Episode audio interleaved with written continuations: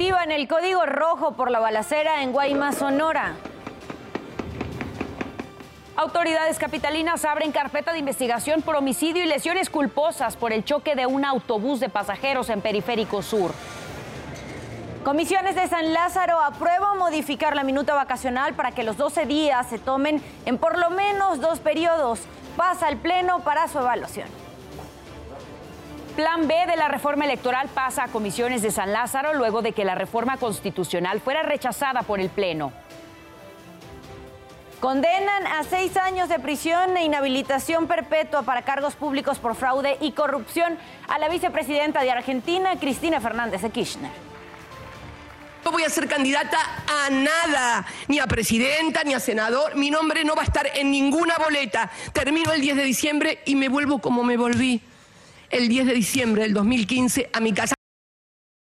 No se pierda más adelante la buena noticia del día. Demostraremos a unos luchadores profesionales que se bajaron del ring para visitar varias escuelas de Chiapas y charlar con los niños sobre las consecuencias del bullying y el acoso escolar. Pero ¿qué pasó durante la madrugada de este miércoles? Nos los cuentas tú, Isidro Corro. Adelante. Muy buenos días. ¿Qué tal amigos? ¿Cómo están? Muy buenos días. Llegamos al miércoles, mitad de semana. ¿Qué ocurrió durante esta guardia nocturna? Enseguida les ofrezco un resumen en materia policíaca. Vámonos a la zona de Iztapalapa. Un eh, taxista fue asesinado a tiros. Viajaba con un menor, el cual resultó gravemente lesionado. Un ataque que ocurrió en la esquina de la calzada taxqueña y la vida Tláhuac, en la colonia Culhuacán. A este punto llegó la policía, realizó un operativo, pero no pudo detener a los presuntos responsables, dos objetos que escaparon en otro vehículo con dirección hacia el oriente de esta megalópolis. Esta persona, el conductor, el taxista, recibió varios impactos de bala. Su acompañante, este menor, fue llevado rápido a un hospital para recibir atención médica. Al punto llegó la agente del Ministerio Público que inició la respectiva carpeta de investigación por el delito de homicidio y lesiones. Amigos, al reporte que tenemos esta mañana. Gracias Isidro por toda la información. Por favor, le recomiendo que el día de hoy puede visitar nuestro sitio web www.adn40.mx, información de todo tipo, economía, política del mundo y hasta entretenimiento. Si aún no ha salido de casa, en esta mitad de semana aquí le tenemos las recomendaciones viales para que las tome en cuenta. Se registra buen avance para quien deja atrás Avenida Insurgentes y se dirige a Circuito Interior. También se registra buen avance en Eje 2 Sur, procedente de Eje 1 Poniente con dirección a Doctor José María Bertis. En el pronóstico del tiempo, el clima, ¿cómo estará el día de hoy? No se ven y no se registran bancos de nube sobre el territorio nacional. Sin embargo, sí se pueden presentar todavía por la presencia de esta corriente en chorro subtropical y con la vaguada ciclónica se pueden presenciar caídas de agua nieve, sobre todo para la zona norte, en zonas muy altas, en zonas serranas, temperaturas de menos 5 grados a menos 10 grados salga bien abrigado para evitar enfermarse. Tenemos presencia de dos canales de baja presión, uno que atraviesa todo el occidente y centro del país, como también uno aquí en la zona sureste. Se pueden registrar lluvias puntuales, sobre todo en esta zona central y aquí en el sureste pueden haber lluvias aisladas, sobre todo la precaución para los territorios de Chiapas y Tabasco. Tómenlo en cuenta. Aquí en ADN 40 evolucionamos y queremos estar más cerca de todos ustedes. Por eso la invitación es a que reporte a través de nuestras redes sociales utilizando el hashtag Ciudadano en Tiempo Real, también arrobando la cuenta en Twitter de ADN 40. Ahí nos puede dejar cualquier denuncia, cualquier reporte o situación que le inquiete. De hecho, en redes sociales eh, nos piden apoyo para localizar a esta perra de raza labrador de 10 años de edad que se perdió en San Borja y Zempoal, en la colonia Independencia, en la alcaldía Benito Juárez, en la colonia del Valle, entre Heriberto Frías y Pilares. Eh, ahí se extravió una gatita que se llama Cindy. Le recordamos que si tiene alguna información sobre estos dos animalitos, sobre estas dos mascotas, las puede reportar tanto a la cuenta de ADN 40 como a los números que ya vio en nuestra pantalla. Saray Uribe a las 12 del mediodía estará leyendo sus mensajes completamente en vivo en México en tiempo real.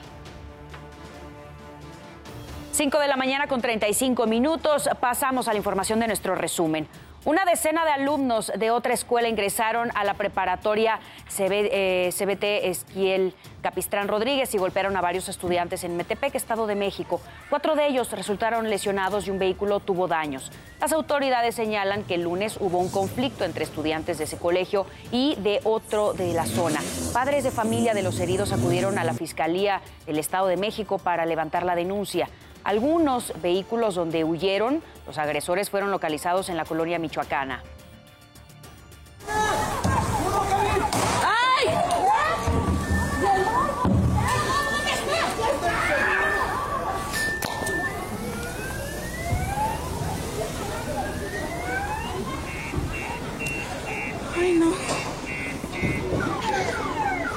Viajar en el metro de la Ciudad de México se ha vuelto un caos para miles de personas que buscan llegar a sus trabajos o escuelas y este martes no fue la excepción. Desde muy temprano los usuarios se quejaron sobre el mal funcionamiento de la línea 3 y alertaron que el traslado de Indios Verdes a Universidad superaba la hora y media. Debido a las fallas se desalojó un convoy y se enviaron unidades vacías a las estaciones con mayor afluencia. Pero los usuarios reportaron que no hubo mejoras en el servicio hasta varias horas después. Para evitar accidentes por uso de pirotecnia en la Ciudad de México, las autoridades implementaron el operativo Cometa 2022. Entre varios objetivos se busca inhibir la venta, distribución y almacenamiento en las 16 alcaldías. En estas labores apoyan 813 uniformados, 102 vehículos y un helicóptero que recorren mercados y puntos de venta. También hacen una demostración de los accidentes que pudieran causar los fuegos artificiales prácticamente la cercena. O sea, y con fortuna quedaría completa, pero sí las extremidades de las falanges eh, quedarían completamente destruidas. La Fiscalía de Nueva York declaró culpable de fraude fiscal a un par de empresas del expresidente Donald Trump. Se trata de la corporación Trump y Trump Servicios de Pagos de Nómina. Los fiscales alegaron que existió un esquema de muchos años para enriquecer a los ejecutivos de esas empresas y a la misma corporación Trump mediante beneficios a los ejecutivos que les fueron entregados al margen de sus sueldos y que siendo ingresos adicionales nunca fueron declarados al fisco de la ciudad de Nueva York. Former president's companies now stand convicted of crimes that is consequential. It underscores that in Manhattan we have one standard of justice for all. 5.38 minutos de la mañana pasamos a asuntos de urbe. Las autoridades de la Ciudad de México iniciaron una carpeta de investigación por homicidio y lesiones culposas por tránsito vehicular después de que se registrara el accidente del autobús de turismo que se impactó contra uno de los pilares del segundo piso en Periférico Sur y que dejó un saldo de un muerto y 55 personas heridas. El conductor se encuentra detenido y en las próximas horas se definirá su situación jurídica. El camión salió de Ciudad Satélite en Naucalpan rumbo a los embarcaderos de Xochimilco. Detuvieron a Jesús N., de 28 años, en Texcoco, Estado de México. Está acusado del feminicidio de la joven Yolitzin Guadalupe, quien desapareció el lunes de la semana pasada en la alcaldía Gustavo Amadero. Ese sujeto confesó haberla asfixiado en un arranque de celos. Después quemó su cuerpo en un predio de Santa María Tulpetlac, en Ecatepec. Los policías acudieron a este lugar y hallaron los restos de Yolitzi. Se suspendió la continuación de la audiencia inicial en contra de Francisco Arturo, director responsable de obra del Colegio Repsamen se llevaría a cabo en las salas del Poder Judicial en la Ciudad de México, pero el juez de control decidió reprogramarla para el día de hoy debido al paro de labores de los trabajadores del sector judicial. El inculpado es acusado por el homicidio de las 26 personas, entre ellos, recordemos, 19 menores de edad, tras desplomarse el plantel en el sismo de 2017. La publicidad reconoce a lo más destacado de la industria en los premios IFI. Crear emociones, experiencias, conectar e interactuar con los consumidores son algunos de los retos de la publicidad en la actualidad. Antes, la, digamos que la publicidad iba del anunciante hacia, hacia el consumidor. Ahora es al revés, ¿no? El consumidor hacia las marcas también. Hay mucha interacción entre marca y consumidor. Entonces creo que hay que estar, pues justamente haciendo mensajes relevantes para esa, para esa interlocución entre consumidor y marca. En la entrega de los premios EFI 2022, el certamen más importante del mundo en la industria de la comunicación, el marketing y la publicidad, los anunciantes reconocieron que hoy más que nunca, la publicidad debe ser efectiva, creativa y original. Ahorita en el presente estamos en una especie de revolución tecnológica, como fue la industrial y demás. Es una revolución tecnológica que hay que asumir como tal.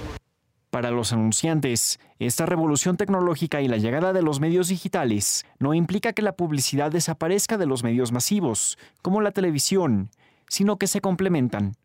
No podemos negar que la parte digital ha crecido de una forma asombrosa los últimos años, pero definitivamente viene a complementar lo que teníamos en una perspectiva tradicional. Somos 130 millones de mexicanos, no podemos ignorar la comunicación tradicional y masiva. Pero lo más importante es que la publicidad ya no solo debe vender un producto, sino que debe contribuir al desarrollo social de las comunidades. Para ADN 40, Hugo Vela, Fuerza Informativa Azteca. 5 de la mañana con 41 minutos, pasando a temas internacionales. La vicepresidenta de Argentina, Cristina Fernández de Kirchner, fue condenada a seis años de prisión. Por ahora su fuero la protege, pero el fallo es un antes y un después en la historia de la política y la justicia en Argentina. Veamos.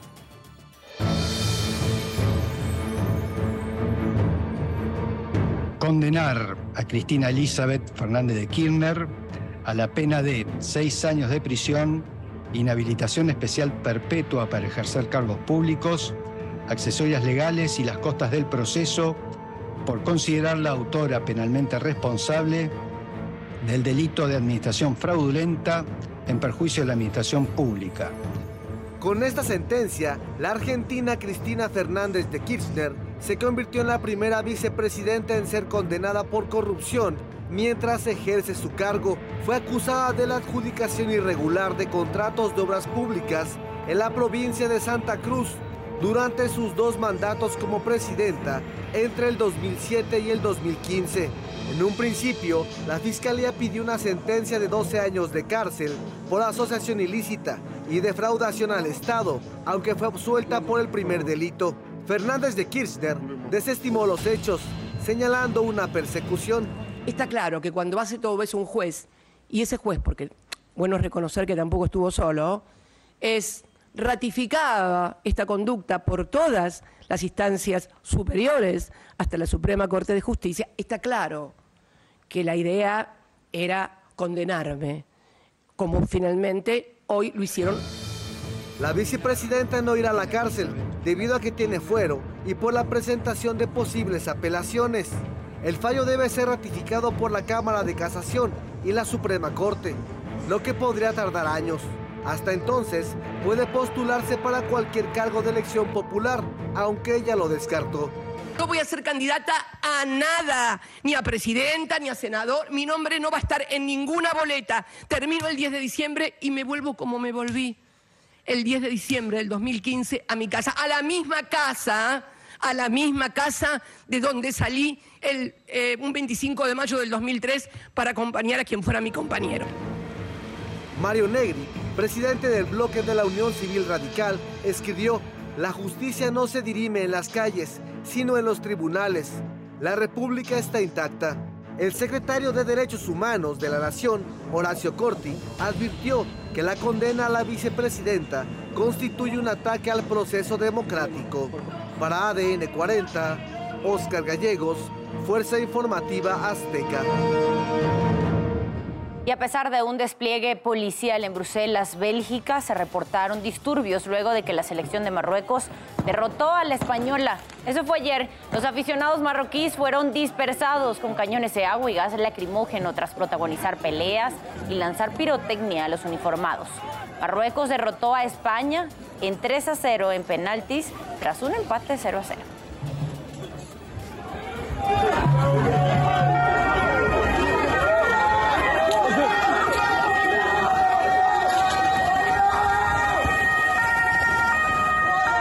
Automóvil se estaciona junto a una carnicería de Paraguay. Del vehículo bajan tres hombres armados, amenazan a las trabajadoras del local y se llevan todo el dinero, tanto de las cajas registradoras como de una oficina. Ya con el botín, los tres criminales salen y escapan en compañía del cuarto cómplice que esperó afuera al mando del vehículo. El monto que se llevaron asciende a 15 millones de guaraníes, algo así como 40 mil pesos mexicanos. Una cámara de seguridad grabó cuando un agente disparó contra un hombre en un estacionamiento de la policía en California, Estados Unidos. En la imagen podemos ver cómo un sujeto utiliza un rifle, corre hacia el vehículo, se acerca pero la gente le dispara. Las autoridades no han dado a conocer si el arma era real, tampoco dieron a conocer el nombre del sospechoso ni el del agente involucrado. Usted ya está bien informado y con todos los datos que necesita saber antes de salir de casa. Manténgase conectado en todas nuestras plataformas. ADN 40, siempre conmigo.